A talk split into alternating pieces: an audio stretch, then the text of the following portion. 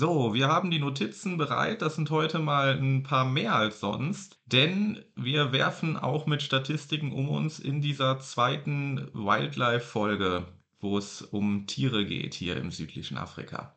Ich habe nämlich mal einen Artikel, der ist brandaktuell aus 2023 gefunden, ähm, der sich um das Thema ähm, Wilderei von Nashörnern äh, speziell in Namibia dreht. Ähm, und die Zahlen sind schockierend und seht es mir nach, wenn wir gerade einmal am Anfang der Folge direkt mit ein paar Zahlen um uns werfen, um hier in das ganze Thema einzuführen. In Namibia hat sich nämlich die Wilderei von Nashörnern auf das Jahr vom Jahr 2021 auf das Jahr 2022 verdoppelt. Das bedeutet konkret, dass statt ähm, ungefähr 45 Nashörner jetzt 90 Nashörner gewildert wurden. Alleine 46 davon von diesen 90, die im Jahr ähm, 2022 ermordet wurden im Etosha Nationalpark, in einem staatlichen Nationalpark Namibias. Das zeigt auch abgeschlossene Zäune, auch geschützte Gebiete wie Nationalparks helfen ganz, ganz oft nicht gegen das immer noch oder sogar durch Corona noch viel mehr herrschende Problem der Wilderei.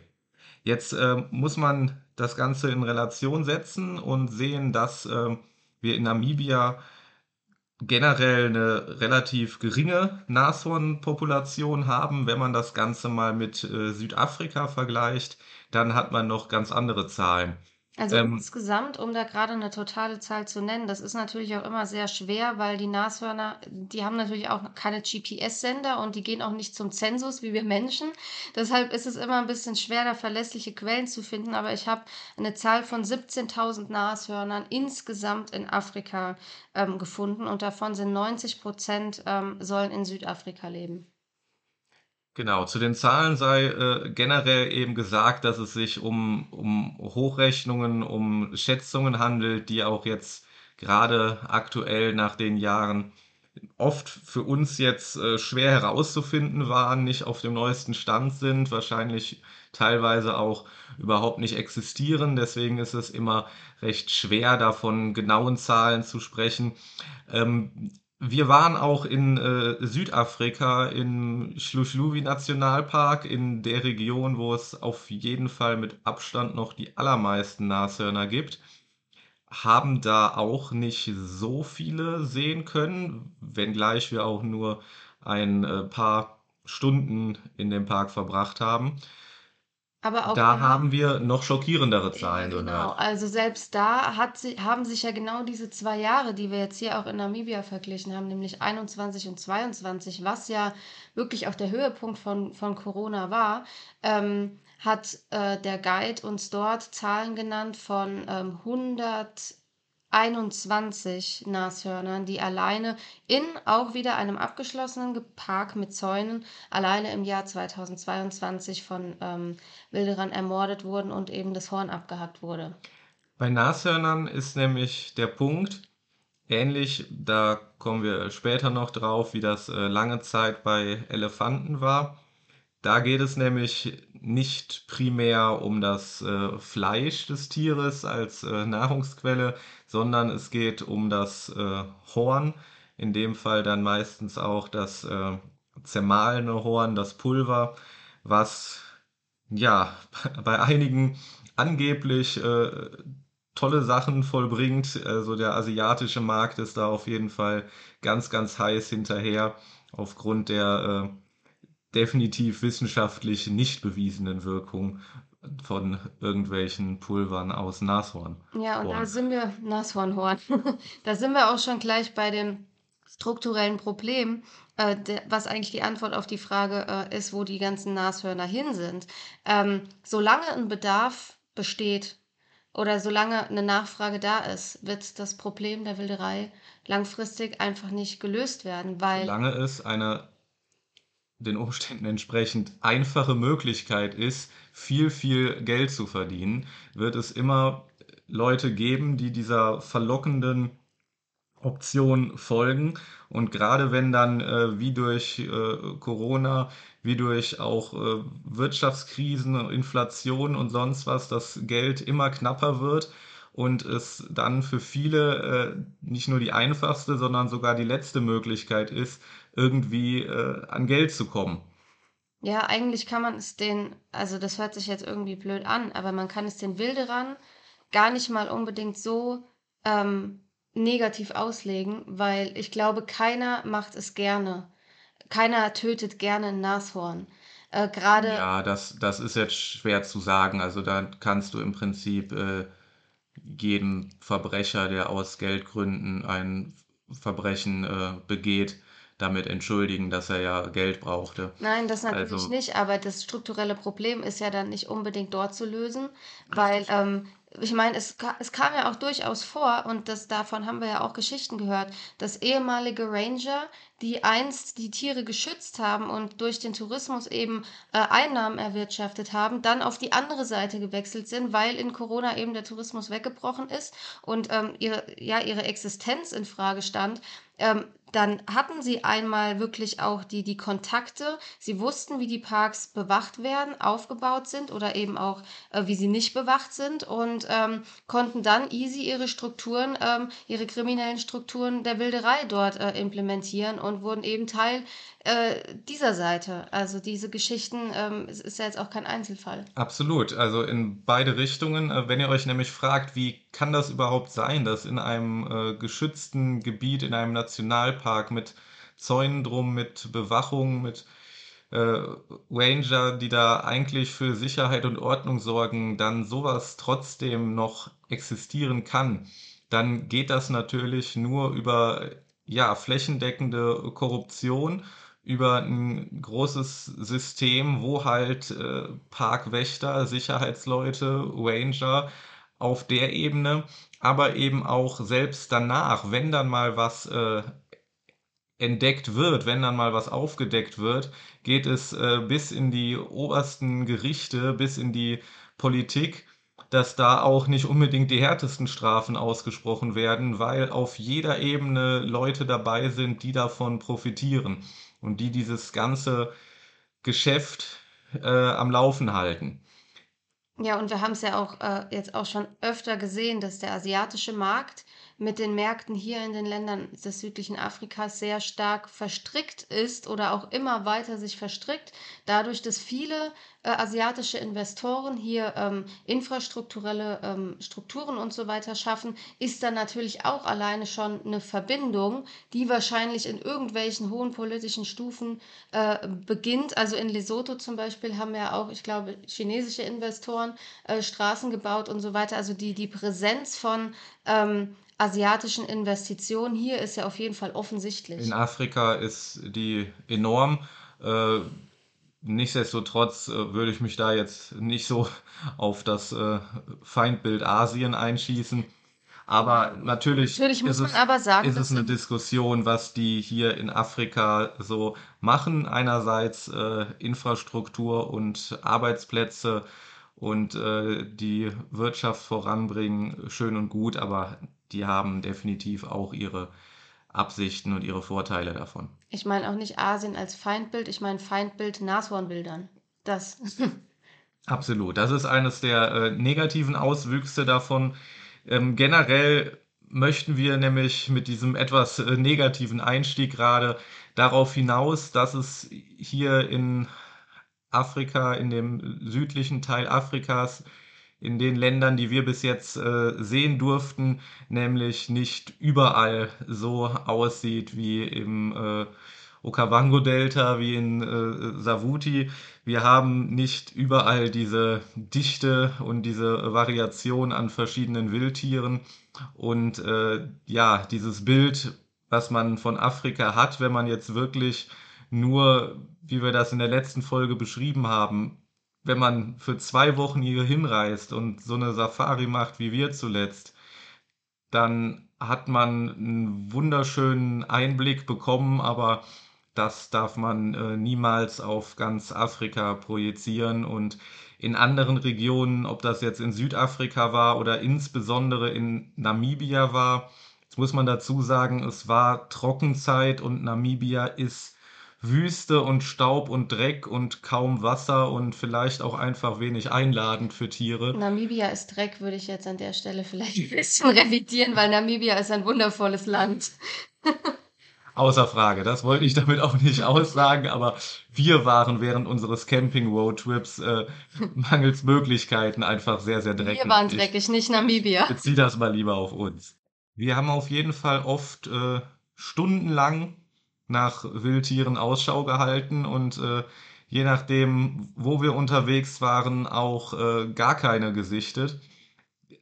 Ja, Namibia habe ich gerade schon genannt, endlose Weite und generell haben wir an verschiedensten Orten gehört, wie hoch die Population noch vor vier, fünf oder äh, zehn Jahren war und wie verschwindend gering sie heute ist. Und das ist natürlich zum einen die Wilderei, zum anderen aber auch der Klimawandel, der es den Tieren immer schwieriger macht, äh, wirkliche Lebensräume zu finden. Ja, du hast ja auch eben gesagt, wenn man jetzt einen Urlaub in Botswana macht und von dieser Dichte überwältigt wird äh, und das dann irgendwie auf den ganzen Kontinent oder auf andere Länder überträgt. Andersrum, wenn man jetzt nur nach Südafrika oder nur nach Namibia reist und immer damit konfrontiert wird, vor ähm, einigen Jahren war die Population noch doppelt so hoch oder hier gibt es jetzt gar keine ähm, Nashörner mehr oder ähm, die Wüstenelefanten in Damaraland, die sind ähm, äh, alle eh schon irgendwie weg und sind, ähm, ja, keine Ahnung, gibt es keine Chance mehr irgendwie die zu sehen, ähm, dann ist es natürlich genau das umgekehrte Bild, was wir ja am Anfang unserer Reise durch Afrika gemacht haben. Und diese Erwartung,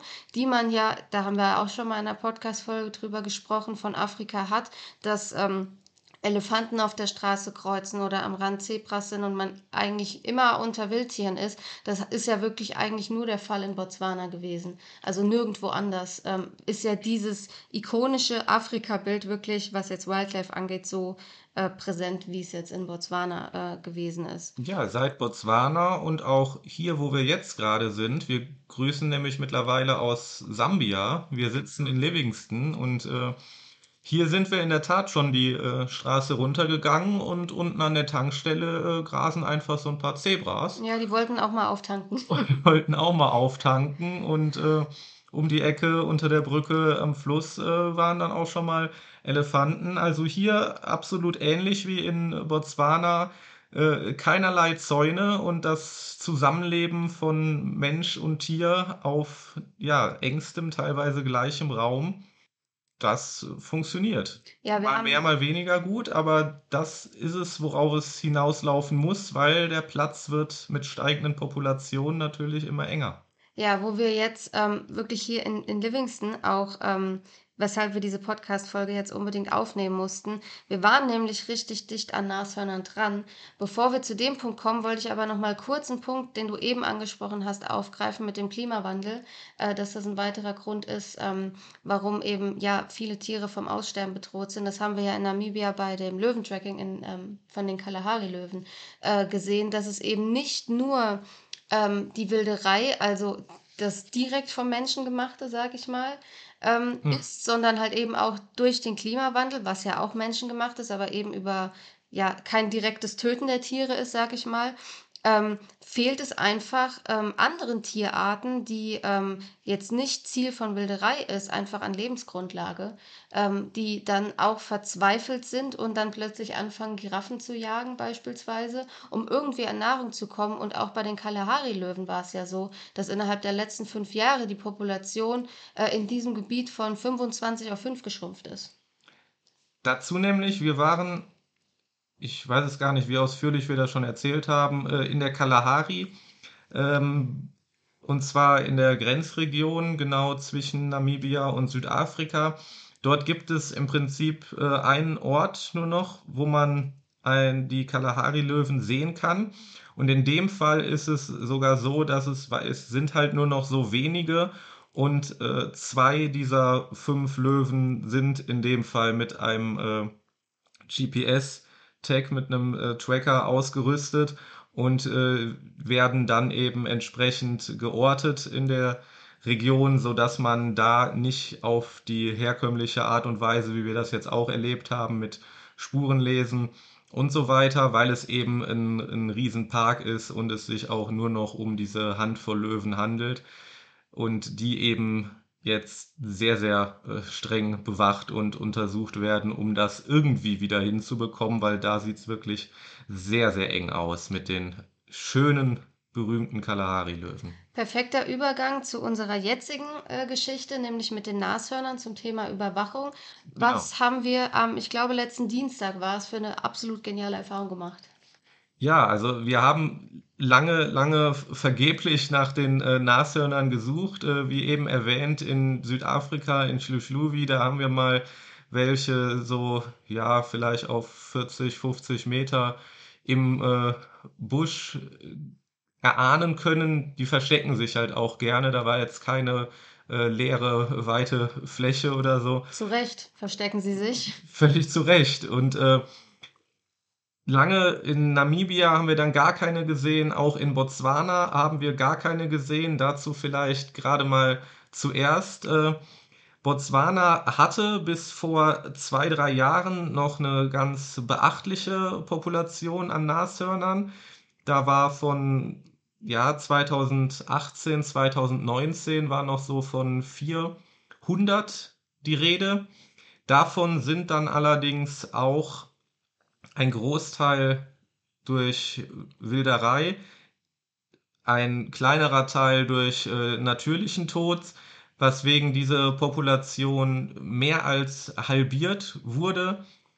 Und der Rest, man geht jetzt noch so von äh, 180 Nashörnern aus, wurde daraufhin aus der Region Oka des Okavango-Deltas, aus dem Schobe, aus dieser berühmten und zugänglichen Region herausgezogen. Weil eben in diesen Gebieten keine Zäune sind, wie in der letzten Folge gesagt, um die Migration der Tiere nicht zu stören. Und Ja. entsprechend auch wirklich, ähm, ja, freiwild für Wilderer sind. Ne? Deswegen gab es eine gezielte Aktion und die ganzen äh, Nashörner wurden da rausgezogen und zusammengebracht in eine ja, Aufzuchtstation, in einen geschützten Bereich. Es gibt aktuell keinerlei freie, wildlebende Nashörner mehr in Botswana. Unser Guide Bate hat es uns die ganze Zeit so gesagt, also wenn ihr eins findet, dann ist das durchgerutscht. Das kann, kann immer mal passieren. Ne? Aber eigentlich gibt es keine wilden Nashörner mehr in Botswana. Es gibt um die 180 und die werden momentan wirklich unter den geschütztesten Bedingungen ähm, versucht, wieder entsprechend äh, ja, hoch zu bringen, die Population. Ja, das bringt natürlich auch nichts, wenn die Nashörner jetzt wieder ausgewildert werden würden, wenn die strukturellen Probleme nicht gelöst sind und sie dann direkt wieder mehr oder weniger zum Abschuss freigegeben werden, weil die Wilderei ist halt wirklich auf einem Niveau wie nie zuvor. Ähm, zudem hat Botswana eine sehr umstrittene ähm, Methode angewandt zum Schutz der Nashörner und zwar ähm, äh, hat, wurden allen Nashörnern das Horn abgenommen. Äh, das ist eine sehr ja, umstrittene Sache. Ähm, hier in Sambia, wo wir ein Nashorn-Tracking gemacht haben, da kommen wir jetzt auch gleich wirklich mal drauf zu sprechen, ähm, hat unser Guide eben auch gesagt, na ja, also ist eigentlich nicht so cool. Mm, Die Nashörner sind von ihrem Horn abhängig. Es ist halt einfach eine Verteidigungswaffe. Ähm, man nimmt uns ja auch nicht einfach einen Arm ab, um uns zu schützen. Äh, das macht das Leben auch nicht lebenswerter. Das Nashorn hat auf jeden Fall eine Funktion für das äh, Tier und ähm, da ist wieder auch der Vergleich, das äh, ähnliche Thema mit den äh, Stoßzähnen von den Elefanten, auf die wir äh, gleich auch noch zu sprechen kommen. Aber jetzt erstmal zu unserem äh, Rhino-Tracking im Mosi-Oa-Tunya Nationalpark hier in Livingston. Ihr merkt schon, wir haben wieder sehr, sehr viel zu erzählen. In jedem zweiten Satz, da kommen wir gleich noch drauf. Ja, wir haben äh, vor wenigen Tagen äh, sind wir wirklich nah an Nashörner drangekommen bei einer Walking Safari hier in Livingston. Das ist mehr oder weniger direkt an der Grenze zu Simbabwe und auch sehr nah an Botswana. Dieser äh, Musi-Oa-Tunya Nationalpark ist super, super klein. Ich glaube 66 Quadratkilometer, wenn ich mich jetzt gerade nicht ganz täusche. Also Habe ich auch im wirklich Kopf die Zahl. Es ist auf jeden Fall einer der, ist, ist ein der der zweitkleinste. zweitkleinste hier in Sambia. Genau. Es ist, wenn wir jetzt in Relation setzen, auf jeden Fall, ähm, wir hatten, glaube ich, in, in Namibia oben im Caprivi mit dem Casa Rupara, der müsste ungefähr genauso groß sein, wenn ich mich nicht entsinne. Also es ist relativ klein. aber es ist jetzt auch noch kein Zoo. städtischer Zoo oder so, hart gesagt. Ja, nein, also ein? Zoo ist es auf keinen Fall. Aber was diesen Mosi-Oa-Tunya Nationalpark so besonders macht, ist, dass es hier tatsächlich elf ja, Freilebende, wenn man das so nennen kann, Breitmaulnashörner gibt. Und äh, die können innerhalb einer Walking Safari, also zu Fuß, mit einem ähm, bewaffneten Ranger, der für die Sicherheit sorgt. Auch da nochmal, es wird nicht einfach geschossen, das ist wirklich die aller, allerletzte, ähm, der allerletzte Ausweg. Und einem Guide, der uns zusätzlich sehr, sehr viel nochmal über die Natur und die Zusammenhänge und andere Insekten und Tiere erzählt hat, wovon wir natürlich auch schon viel wussten. Wir haben auf diesem Walk sogar auch Giraffen gesehen, also es war wirklich sehr, sehr cool, das Ganze auch mal einfach nicht aus einem Auto zu betrachten, sondern wirklich zu Fuß. Ähm, und wir haben sie dann am Ende wirklich, wir haben am Ende, ich glaube, sechs der elf Breitmaulnashörner sehr, sehr nah gesehen. Sechs der elf und sogar ein etwas kleineres, ja, Baby wäre jetzt vielleicht übertrieben. Uns wurde erzählt, es gäbe auch noch ein ganz, ganz kleines, aber ein, ähm, ein kleineres haben wir auch schon äh, sehen dürfen und das halt wirklich äh, ja aus, aus allernächster Nähe mit der notwendigen äh, Ruhe und Vorsicht. Ja, oder auch nicht beim Henrik. Eines äh, kam dann so ein bisschen äh, in meine Richtung und die Sache ist halt wirklich, man sollte in der, in der, in der realen Welt bleiben, wenn man so durch die Kameralinse schaut und sich darauf konzentriert, dann ist man äh, ganz schnell weg und da Weg. hätte man vielleicht ein bisschen vorher äh, den Abstand suchen sollen. Nein, aber es ist jetzt auch nicht so, dass die großartig ähm, auf Menschen losstürmen. Es ist auch da wahrscheinlich so, dass sie einigermaßen an Menschen gewöhnt sind. Es ist nichtsdestotrotz auch äh, sehr, sehr angenehm, dass man da auch nicht so nah und aggressiv auf die Tiere zugeht. Es ist auch Oder eher, Pferd. es ist eher ein, ein beiläufiges Vorbeiwandern schon fast. Also die Walking Safari, die Wanderung an sich hat eine gute Stunde gedauert und wir hatten vielleicht äh, fünf Minuten, vielleicht zehn Minuten ähm, bei den, bei den Nashörnern, weil es auch wirklich nicht so sein soll, dass die 24/7 von Menschen umgeben sind. Naja, sind sie in einer gewissen Art und Weise schon, weil hier werden sie wirklich 24/7 bewacht.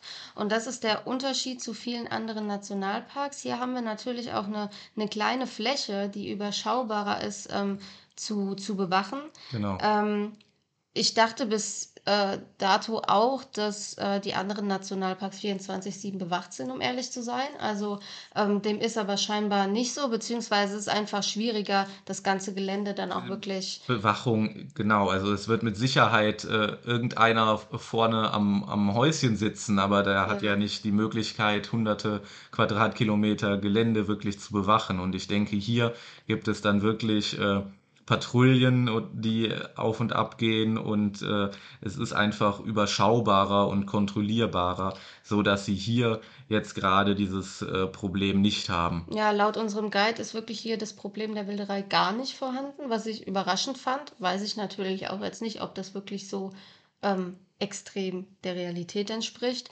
Aber ähm, es ist auch so, dass alle anderen Tiere wirklich sich frei bewegen dürfen. Und so kommt es auch, dass eben Zebras jetzt hier mal nach Livingston kommen oder auch Elefanten mal die Straße kreuzen. Diese 24/7 strengste Bewachung, die bezieht sich halt wirklich rein auf die Nashörner. Das haben wir gestern auch nochmal von äh, einem Local hier erfahren. Und ähm, diese elf Breitmaulnashörner, die hier in dem kleinen Nationalpark leben, sind auch die einzigen Breitmaulnashörner in ganz Sambia. Aber Aber es gibt im South Luangwa, was unser nächster Stopp übrigens ist, wohl noch einige wenige Spitzmaulnashörner, ähm, aber keine konkrete Zahl, wie viele und auch wirklich sehr, sehr schwer wohl zu sehen. Und die Spitzmaulnashörner sind ja, ähm, ja nochmal mehr Ziel der Wilderei.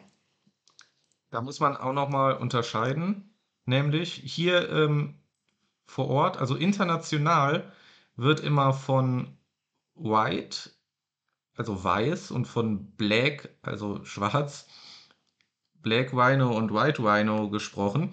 Diesen farblichen Unterschied, den sieht man aber überhaupt nicht. Wie kommt diese, äh, diese Bezeichnung zustande? Ja, also beide sind grau. Und äh, ich glaube, also wenn man ein Bild vom, vom Nashorn hat, denkt man auch, es sind beide grau. Es hat auch absolut nichts mit der Farbe zu tun. Und zwar als die, ähm, die Holländer damals nach Südafrika kamen und Afrikaans implementiert haben nach der Zeit, dann ähm, hat sich so dieser Begriff White ähm, implementiert im Sinne von breit. Also White ist eigentlich nur eine. Es ist ein Übersetzungsfehler. Übersetzungsfehler. Es dreht sich gar nicht um weiß, es wurde einfach nur missverstanden. Es ist im Prinzip das. White Maulnashorn. Breit. Ein Breitmaulnashorn und Black ist dann einfach nur, wurde als Gegensatz dazu ähm, entwickelt, als Wort. Genau. So viel zum äh, Fun Fact am Rande. So viel auch äh, zur Nashornpopulation. Also mal sehen, ob wir in äh, South Luangwe oben dann noch ein paar dieser ganz, ganz seltenen Spezies erblicken dürfen. Also mit der Nashornpopulation ist auf jeden Fall äh, leider ein Negativ, ein, ein Tiefpunkt erreicht. Da muss auf jeden Fall der Fokus mal draufgerückt werden. Und Lass uns jetzt mal über eine positive Entwicklung sprechen. Das äh, Gegenstück dazu, sehr, sehr positiv, äh, vor allen Dingen in Botswana nämlich, das ist die Elefantenpopulation, die in den letzten äh, Jahren, Jahrzehnten eben weltweit auch ganz anders im Fokus war. Wir haben in Botswana ganz konkret die größte, die stärkste Elefantenpopulation von ganz Afrika. Mit 200.000. Schätzungen okay. gehen bis an die 200.000 Tiere. Und vor einigen Jahren noch waren Elefanten wirklich vom Aussterben bedroht und jetzt sehen wir gefühlt an jeder Ecke äh, einen Elefanten. Ähm. Es kommt natürlich auch da ganz auf die Region an. Im Damara-Land in Namibia haben auch wir vergebens Elefanten gesucht, obwohl wir sie äh, ja, vielleicht sogar erwartet und äh, auf jeden Fall gerne, gerne gesehen hätten, weil die Wüstenelefanten da natürlich nochmal eine ganz äh, besondere, spezielle Variante sind. Ja, Aber hier haben wir auf jeden Fall Elefanten in Hülle und Fülle. Aber da bei den Wüstenelefanten ist halt eben genau wieder der Punkt, die sind vom Aussterben bedroht. Diese Unterart, die adaptiert hat eben auf die Trockenheit ähm, aufgrund des Klimawandels. Also das ist wieder äh, die, die andere Seite, ähm, der andere Grund, warum Tiere aussterben. Ähm, wir haben es nicht mehr mit der Wilderei zu tun. Und das ist wirklich eine sehr positive Entwicklung aus den letzten, ja, ungefähr zehn Jahren, ähm, was da global ähm, sich äh, entwickelt hat und was da passiert ist. Auf der anderen Seite ist der äh, Klimawandel und ob es jetzt da die äh, Desertifikation ist, ähm, anscheinend zu schnell, als dass die Wüstenelefanten ausreichend adaptieren können. Ja. Auf jeden Fall sind da die Zahlen sehr, sehr limitiert. Aber bleiben wir jetzt äh, mal gerade beim Positiven. In Botswana und auch hier in Sambia, wir sind in ganz, ganz vielen Regionen mittlerweile so weit, dass wir wieder sehr, sehr große Populationen an Elefanten haben und es absolut Alltag ist, diesen grauen Riesen zu begegnen. Obwohl ja die Elefanten so vor einigen Jahren das Ziel der Wilderer waren, das, was jetzt wirklich das Nashorn ist, ähm, ist es der Elefant jetzt nicht mehr. Es gibt noch vereinzelt Fälle, aber warum der Elefant nicht mehr dieses attraktive Ziel für Wilderer ist, liegt darin begründet, dass ähm, auf einer globalen Ebene, ich weiß nicht mehr genau in welchem Jahr, war es 2015 oder 2018, auf jeden Fall ungefähr in diesem Spektrum, ähm, wurde der äh, globale Preis für Elfenbein auf ein Minimum gedeckelt oder extrem gedeckelt, sodass es einfach nicht mehr ähm, ja, attraktiv war, wirklich Elefanten zu wildern und das äh, mit Elfenbein zu handeln.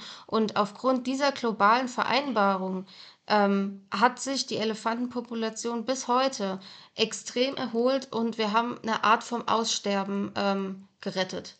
Ja, also es äh, ging so weit, dass sich viele Länder zusammengetan haben und ihre ja teilweise auch hohen Wertanlagen, ihre Elfenbeinvorräte äh, schlichtweg äh, verbrannt haben, zerstört haben, damit da auch keine potenziellen äh, Vermögen mehr liegen um diesem Handel wirklich äh, komplett zu, zu zerstören, um da auch in Zukunft nichts mehr entstehen zu lassen. Und das plus natürlich die Arbeit von äh, diversen Organisationen vor Ort hat in ganz, ganz vielen Regionen einfach Früchte getragen, so wie wir es auch in der letzten äh, Folge beispielsweise berichtet haben, dass dann selbst wenn äh, so neben einem Hauptverkehrsweg eine Elefantenleiche liegt, die auf natürlichem Wege umgekommen ist,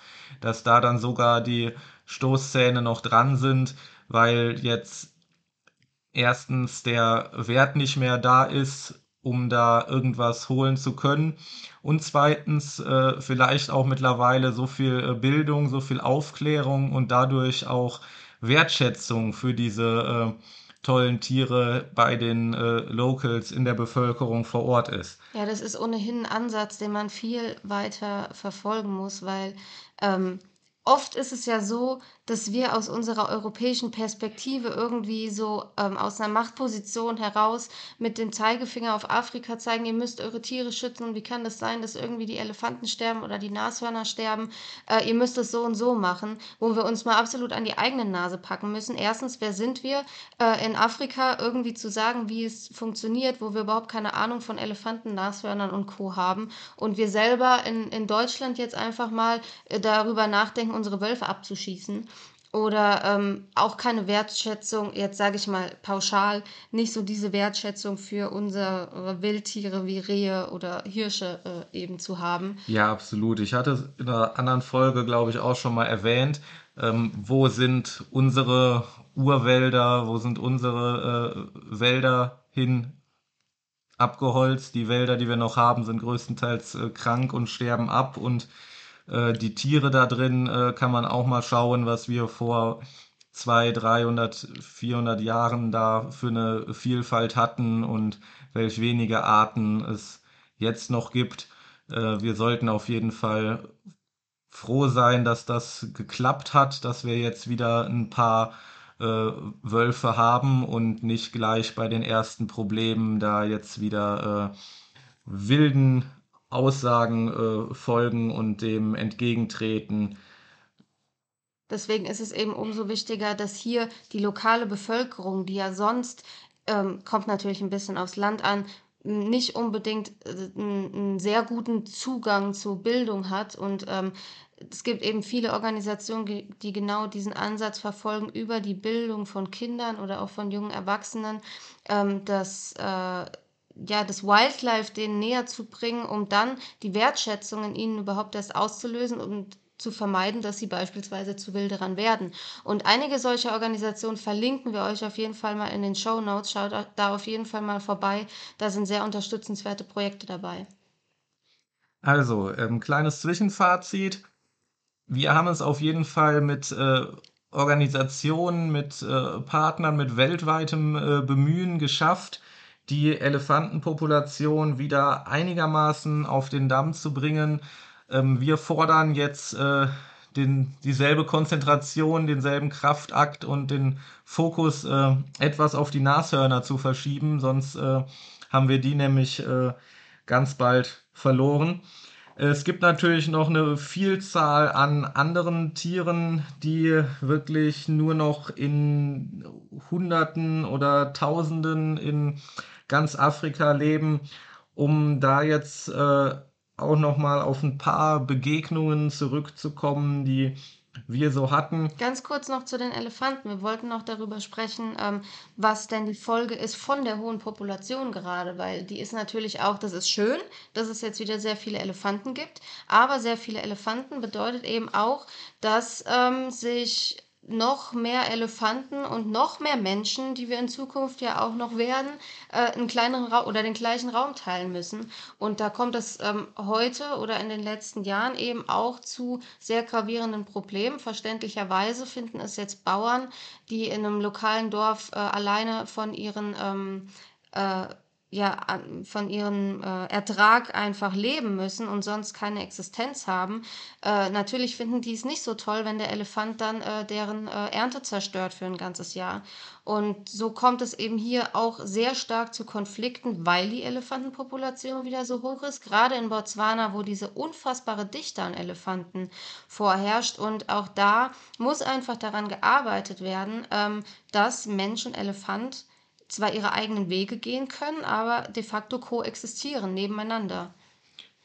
Richtig, das ist einerseits äh, Aufklärung, Bildung, aber andererseits auch äh, Wege finden, Methoden finden, dass wir es schaffen, zusammen zu existieren, zusammen zu leben mit äh, gegenseitigem Respekt und Wertschätzung.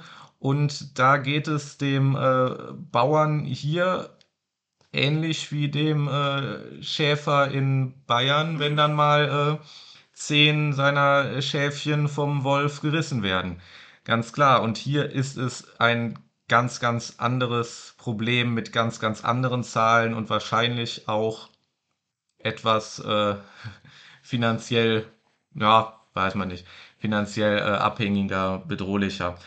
Ähm, dazu auf jeden Fall muss man sehen, was die Region, was äh, das Land bietet an, an Natur, an Ertrag, an Nahrung, an Trinken und wie viel da Platz findet natürlich an verschiedenen Populationen. Und wir haben begrenzten Raum auf dieser Erde und wir können nicht jede Population unendlich äh, hochsetzen. Es ist äh, schlicht und einfach nicht möglich wahrscheinlich. Die, wenn wir die Elefantenpopulation nehmen, vor 100 Jahren, vor 200 Jahren hatten wir noch zig Millionen Elefanten, die durch äh, Afrika äh, wanderten. Die haben wir jetzt nicht mehr. Man muss natürlich auch sehen, die andere Seite sind wir. Wir haben dafür jetzt, ich weiß nicht, wie viel äh, Millionen.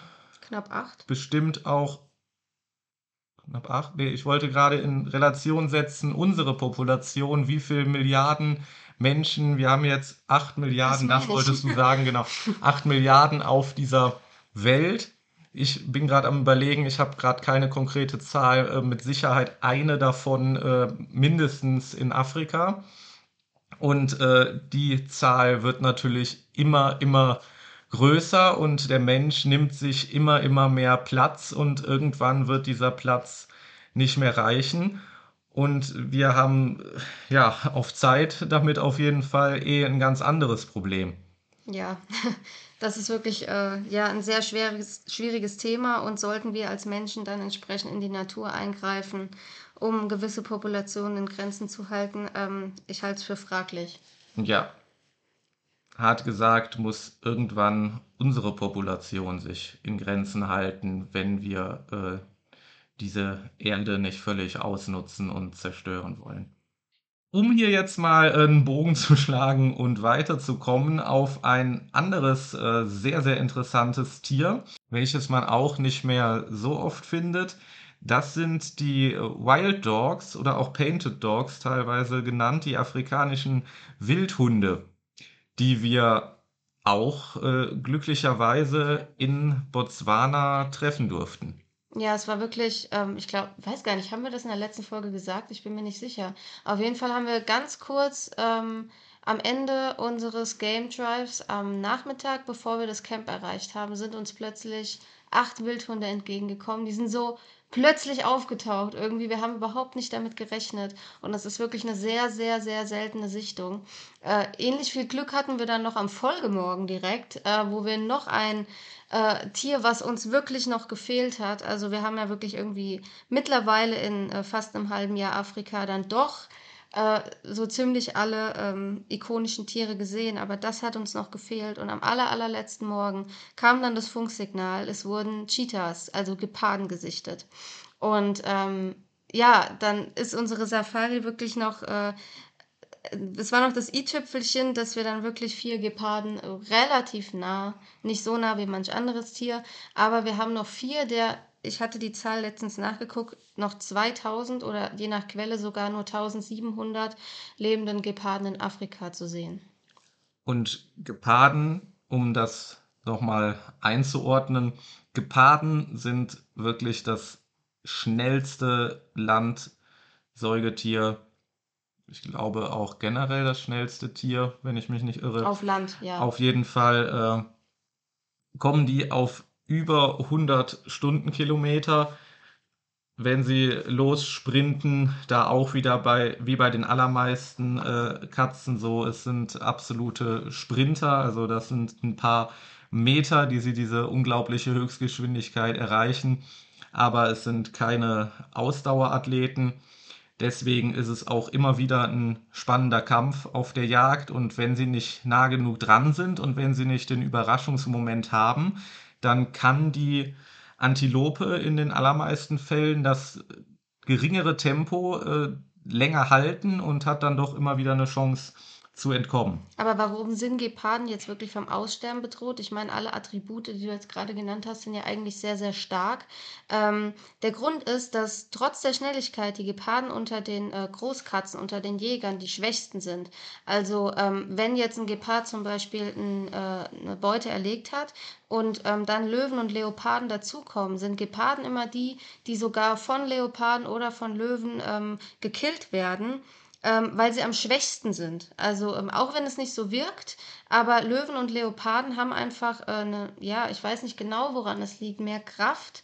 Ähm, also eigentlich ist es beim Gepard halt wirklich die, die Schnelligkeit, die es ausmacht, aber sie sind eben sehr, also dadurch, dass es eben so eine hohe Konkurrenz gibt, aufgrund des Klimawandels, alles, was wir eben schon gesagt haben, und das Beute eben knapp wird und es immer schwieriger auch für die Jäger wird zu überleben, ähm, hat es halt einfach dazu geführt, dass über die Jahre hinweg sich die, die stärkeren Tiere durchgesetzt haben. Da sind wir bei Charles Darwin äh, und der Theorie.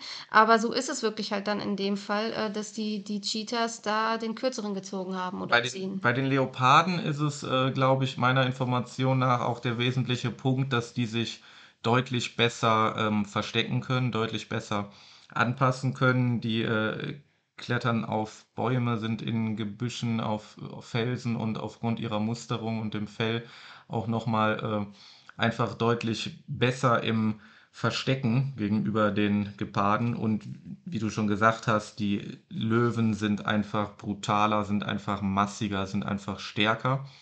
Und ja, der Gepard hat eigentlich den Vorteil, dass er der aller, aller schnellste ist, aber das äh, kommt wohl nicht so raus wir haben auf jeden Fall auf dieser unglaublichen Safari in Botswana dann am Ende auch noch Geparden sehen dürfen, unglaublich viele Löwen sehen dürfen, ähm, von denen wir ja auch vorher auf unseren äh, Self-Drives nicht so viele äh, Blicke erhascht haben. Wir hatten ja in Südafrika im Krüger Nationalpark das äh, große Glück und eine ganz besondere Begegnung. Ja, das waren äh, ja wirklich sonst die einzigen Löwen, die wir selber auf eigene Faust entdeckt haben. Ne? Genau, von dem eben erwähnten Löwen-Tracking ja. mal abgesehen. Genau, und das war ein, ein, Paar, also wenn man das so sagen kann bei Löwen. Ähm, und das Männchen, das war wirklich so das Gruseligste überhaupt. Ich glaube, wir haben beide die Nacht danach davon geträumt, weil dieses Löwenmännchen hatte einfach ein Glasauge nicht. Also da hat, dem hat jetzt keiner ein Glasauge reingesetzt, aber wahrscheinlich aus einem Kampf hat er ähm, ja eine, eine, extreme Augenverletzung gehabt und das eine Auge war eben extrem angeschwollen und so wie ein Tennisball mit Sicherheit doppelt so groß und es sah einfach boah absolut brutal und beeindruckend. Also er war ganz bestimmt auch blind auf dem einen ja. Auge, oder? Ja, und dann genau, dieser Löwe kam ja dann auf unseren Kleinwagen, auf unsere Renault Quid zu äh, ich hatte die Fensterscheibe offen. Das war ja dann, das war kein offener Safari-Wagen, sondern wir hatten in Südafrika eben einen Kleinwagen, wo man auch die Fensterscheibe hoch machen konnte.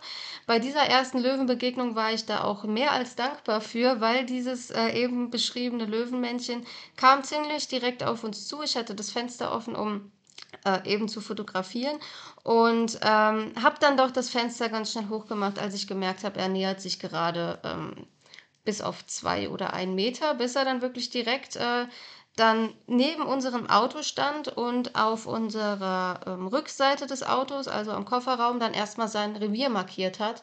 Diese, äh, diesen Streifschuss haben wir dann auf jeden Fall bis zur Mietwagenabgabe, glaube ich, mit uns getragen. Also er hat wirklich unser, unser Auto angekackt und angepisst.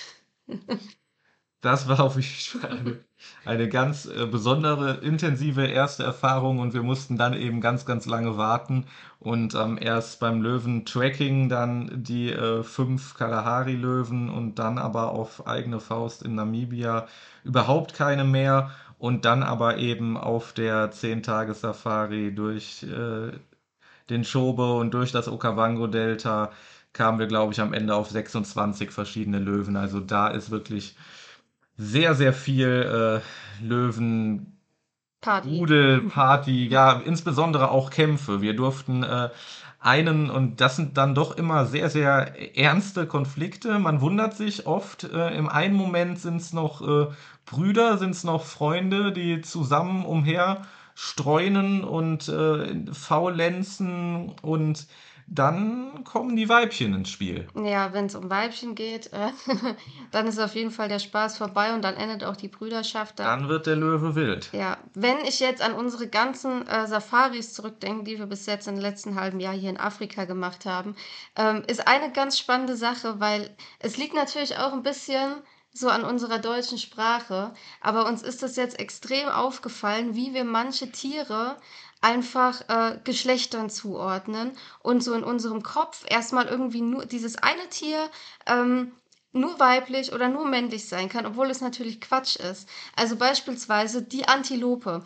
Da ist natürlich in der deutschen Sprache, was man im Englischen äh, nicht so hat, keine und also im Englischen ist halt einfach alles neutral, aber alleine bei der Antilope, ja, es hat einen weiblichen Artikel, aber an sich so diese Vorstellung von einer Antilope, also für uns ist irgendwie in der ersten Vorstellung eine Antilope irgendwie immer weiblich, obwohl wir wissen, wie wir sie unterscheiden gibt können. selbstverständlich von jeder Gattung äh, männliche und weibliche Exemplare, aber wir haben Beispiele und äh, die wollen wir jetzt einfach mal raushauen, ähm, wie die Antilope, die man automatisch irgendwie mit weiblichen Attributen verknüpft wahrscheinlich und auf der anderen Seite äh, sieht man einfach einen, einen Wasserbüffel und der, der ist äh, in deinen Augen oder auch generell in der, im Empfinden auf jeden Fall eher männlich und es ist schwer vorstellbar, dass es auch. Also wenn man eine Gruppe von Büffeln sieht, dann ist die Wahrscheinlichkeit sehr, sehr hoch, dass es sich um eine Gruppe weiblicher Büffel handelt, weil die männlichen Büffel, wie auch bei vielen anderen äh, Tierarten, ähm, sind, die Men sind die Männer eher die Einzelgänger und die Frauen sind eben in einer Gruppe, weil sie sich eben mehr gegenseitig schützen müssen, weil sie eben schwächer sind und so weiter. Ähm, und wenn man dann eine Gruppe Büffel sieht und dann sich so vorstellt, okay, das sind jetzt alles äh, äh, Weibchen, das ist schon irgendwie komisch vorzustellen, obwohl ich ärgere mich selber ein bisschen, dass ich so denke, weil ich bin ja überhaupt nicht, also ich, ich bin ja sehr feministisch eingestellt und auch eine, eine Frau kann ähm, kraftvoll sein und so, aber irgendwie ist es dann doch in der Tierwelt immer diese, diese Assoziation, die natürlich auch äh, ja aus Filmen äh, herrührt. Ähm, auch, dass wir eine Hyäne zum Beispiel als äh, gemein und eklig. Genau, es sind ja nicht nur die, die Geschlechtrollen, es sind ja, ja, es sind, es sind Vorurteile, es sind Bilder, die man hat, es sind Attribute, es sind Eigenschaften, die man Tieren äh, zuschreibt. Und dann kommen die Namen ins Spiel. Ich erinnere mich noch an diesen vielen Self-Drives, die wir gemacht haben, dass wir einfach irgendwie den Tieren Namen gegeben haben. Und was total witzig ist, und dann, warum machen wir das eigentlich? Ich glaube, die Erklärung liegt darin, dass wir mh, hm, ja von einem Tier eine, eine, ein gewisses Bild haben, eine Charaktereigenschaft, eben geprägt durch Filme oder ähm, durch Bücher oder was eben das Tier für uns in unserer Assoziation für Charaktereigenschaften hat. So, und dann auf der anderen Seite ein, ein menschlicher Name, der löst in uns vielleicht auch bestimmte Charaktereigenschaften aus und dann funktioniert das wie so ein Puzzle. Charaktereigenschaften von dem Tier passen zu Charaktereigenschaften von dem Namen. Ganz Beispiel, eigentlich so das, das coolste Beispiel, was wir dahingehend hatten, war das, das hatten wir, Das hatten wir bei äh, einer Campsite, auf jeden Fall äh, direkt am Fluss, wo eben die, die Flusspferde die Nilpferde äh, ständig präsent waren und uns ja auch unmittelbar am Zelt besucht haben. Und da war uns eben das äh, naheliegendste, den äh, in dem Fall auch wieder eher männlichen. Ja. Das Fluss wäre auf jeden Fall eher männlich. Also man kann eigentlich jetzt schon mal festhalten, so die, die dickeren, die kräftigeren, das sind Tiere, immer. die vielleicht auch nicht ganz so schön sind, das sind immer die Männer. Also, das ist insbesondere der Hubert. Ja, der Hubert. Und äh, das Lustige daran, also es mag zum einen vielleicht ähm, vom, vom Klang her, vom Wortlaut her einfach nah dran sein am Hippo. Und äh, vielleicht sind es auch optische Merkmale, so die man verbindet oder eben Charaktereigenschaften. Aber das Lustige ist, dass dieser Drang der Namensgebung eben nicht nur bei uns war, sondern dass wir auf dieser Lodge an der äh, Bar dann eben auch ein Gespräch mitgelauscht haben und das eben genau, also interessanterweise, es war ein, ein deutsches Paar, also vielleicht ist es damit äh, auch zu verbinden.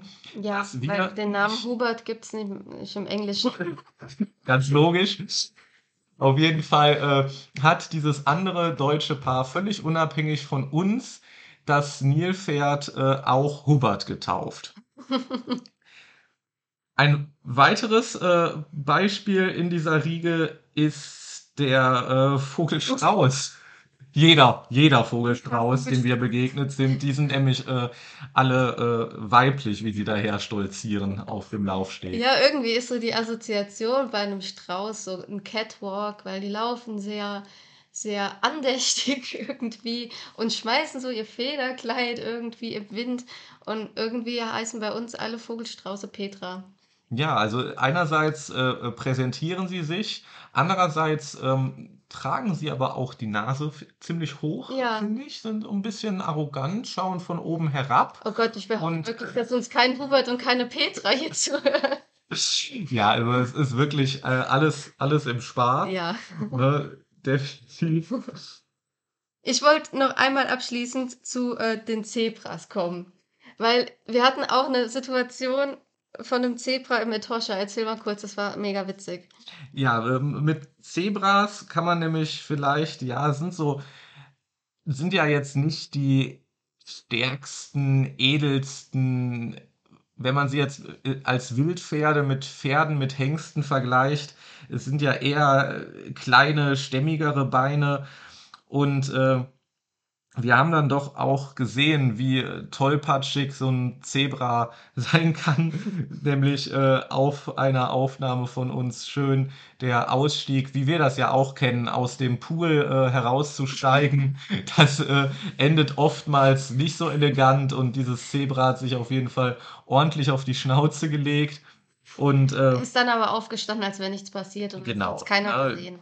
Ganz, ganz schnell. Wir hatten es aber natürlich auf der Kamera drauf. Ja, lustigerweise hast du ganz am Anfang bei unseren ersten Safaris gesagt, oh, Zebras sind doch irgendwie so dumm und die wirken so tollpatschig. Und dann hattest du zwischenzeitlich deine Meinung geändert Ja. und gesagt, naja, die sind eigentlich schon ziemlich cool und intelligent und vielleicht habe ich da doch vorschnell geurteilt und Zebras sind gar nicht so dumm. Und, Und- dann kam diese Dann kam. Situation. Also Ausnahmen bestätigen die Mhm. Regel. Auch da, wir sollten versuchen, uns äh, frei zu machen von unseren Vorurteilen. Wir sollten versuchen, äh, ob auf äh, Tiere äh, oder auf Menschen äh, unvoreingenommen zu blicken und äh, nicht äh, in Schubladen zu packen.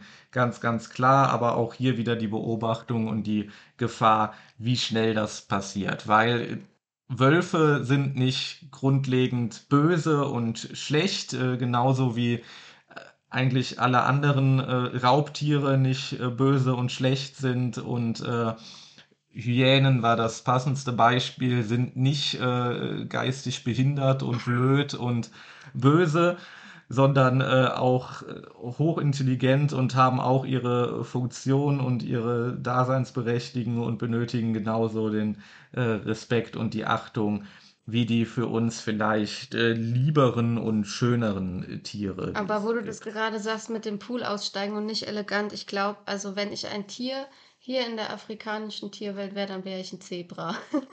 Weil ich wirke vielleicht auch manchmal nach außen hin so ein bisschen dumm und bin auch oft tollpatschig, aber vielleicht ist das auch gar nicht so. Und weil Zebras sind ja wirklich auch intelligent. Zebras sind einzigartig, was auch die, Ja. was das Muster angeht. Sehr, sehr äh, besonders und schön. Zebras sind wild, freiheitsliebend haben wir da als äh, Attribut. Nee, ich habe tatsächlich mal äh, wirklich recherchiert und das sind jetzt nicht irgendwelche Assoziationen, die aus Filmen oder so kommen, ähm, sondern wirklich äh, ja, wissenschaftliche, biologische ähm, äh, Erkenntnisse.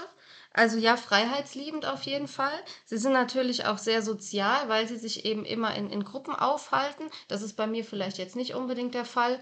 Ähm, weil sie sich eben ja gegenseitig schützen, um so halt ja ihre Art zu schützen. Ähm, sie sind aber auch muskulös mit kurzen Beinen und da sind wir wieder bei mir. Und stur und dickköpfig. Genau. und sie sind verfressen ähm, und haben Rituale. Und zum Thema verfressen, sie sind Vegetarier. Also ich bin wohl ein Zebra. Da haben wir es. Äh, auf der anderen Seite haben wir uns natürlich ähm, gefragt, wie sieht es bei mir aus? Ja, was bist du? Also interessanterweise haben wir bei unserem Rhino Walk erfahren, dass ähm, Impalas immer im November oder die, ja im November geboren werden, ein Großteil. Also könntest du als Novemberkind ein Impala sein. Und aus dir, aus deiner Kackerwerde werden Ketten gemacht. Auf jeden Fall. Auch ähm, Spezialwissen am Rande. Es ist nämlich so, dass die. ähm, Das haben wir in der letzten Folge bereits erzählt. ja, nee, was ich erzählen wollte, ist, dass die äh, Impalas nämlich alle abgestimmt zur selben Zeit ihre äh, Jungen bekommen. Das ist, finde ich, sehr interessant. Ich weiß nicht, wie einmalig das in der Tierwelt ist. Ich glaube schon, dass das relativ äh, gängig für Opfer, also für Beutetiere ist, weil die wollen sich ja gegenseitig den Schutz geben. Genau, es hat, es hat verschiedene Vorteile. Auf jeden Fall ist es generell so, dass eben Impalas im November ungefähr hier ihre Jungen bekommen und zu dieser Zeit gibt es dann eben äh, Hunderttausende, die ihre äh, Jungen werfen und die Population geht eben enorm hoch. Ich glaube, es wurde gesagt, sie sind fünf, sechs Monate schwanger. Mm, Ja, sechs, glaube ich, mindestens. Was ja auch ähm, dann heißt, dass die äh, alle zum selben Zeitpunkt gezeugt werden. Auch ähm, eben wenige Männchen mit äh, ganz, ganz vielen dann zur selben Zeit. Ähm, ja, wie das so ist. Ja, Fazit dieser Folge ist auf jeden Fall, wir sollten ähm, darüber nachdenken in der Welt, dass wir endlich mal damit anfangen, den Preis für Nashorn Horn, ähm, genauso zu deckeln, wie es mit Elfenbein passiert Nicht ist. nur zu deckeln, den Markt einfach Den zu Markt zu zerstören, zerstören. dass es keine Nachfrage mehr gibt und das Ganze ja äh, zu verbieten. Irgendwie muss man die doch überzeugt bekommen, dass das Ganze auch, es hat ja nicht mal, wenn es denn einen medizinischen Nutzen hätte, aber es ist einfach, es ist wie Knochen, es ist Calcium, Magnesium, was Chitin, was da auch alles möglichst drin ist. Es hat einfach auch keine wahnsinnige Wirkung. Genau, dass wir uns eben nicht mehr in Zukunft die Frage stellen müssen der Folge, wo sind die Nashörner hin? Und das zweite Fazit ist, Henrik ist ein Impala und ich bin ein Zebra. Damit beenden wir dann auch die Folge, würde ich sagen. Ein letzter Aufruf, oder hast du noch was? Nicht, dass ich Ja, also mit dem Impala, das ist natürlich äh, jetzt ein Punkt, dass das im November geboren ist, aber was andere äh, Verhaltensweisen und äh, so angeht, ähm, Kannst du ja nochmal Gedanken gibt's, machen. wenn du natürlich noch ganz andere Tiere, da ist man ja auch mal eher in der Rolle und mal eher in der Rolle. Das war ja auch nur ein Spaß am Rande. Zum Abschluss der Folge möchten wir euch noch um was bitten oder euch eine Möglichkeit geben, denn wir wollen die letzte, vorerst letzte Folge unseres Podcasts, wenn unsere Bush Talk Serie über Afrika abgeschlossen ist, gerne ein Q&A machen. Also Haut eure Fragen raus, alles, was euch interessiert, was ihr euch gefragt habt in den letzten Folgen oder auch, was wir noch gar nicht gebracht haben, über das südliche Afrika, über Natur, über Tiere, über Menschen, über Kultur, übers Reisen. über unsere Art zu reisen vielleicht auch einfach. Da gibt es ja vielleicht auch einige Fragen, wie wir einiges organisiert haben. Also es können auch so solche organisatorischen Fragen oder sowas Absolut. sein.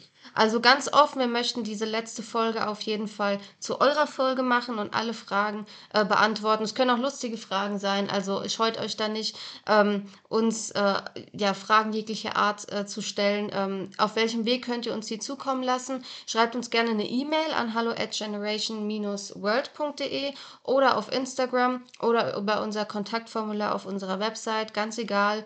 Ähm, wir sind eigentlich auf allen Kanälen soweit erreichbar. Und wenn wir dann alle Fragen zusammen haben, dann machen wir auf jeden Fall diese letzte Folge der Bush Talk-Episode. Eine extra Runde auf jeden Fall dazu. Und damit äh, verabschieden wir uns für heute von euch, haben jetzt eine Menge über Tiere, über Wildlife, einige Geschichten erwähnt von unseren äh, Abenteuern, unseren Lagerfeuergeschichten. Und wir sind, äh, wie wir erwähnt hatten, mittlerweile in Sambia und werden in den nächsten Tagen mit dem Bus weiterreisen von Livingston nach Lusaka, um dann im South Luangwe Nationalpark mit Sicherheit wieder einige wilde Begegnungen zu haben. So ist es. Also macht es gut und bis zur nächsten Folge.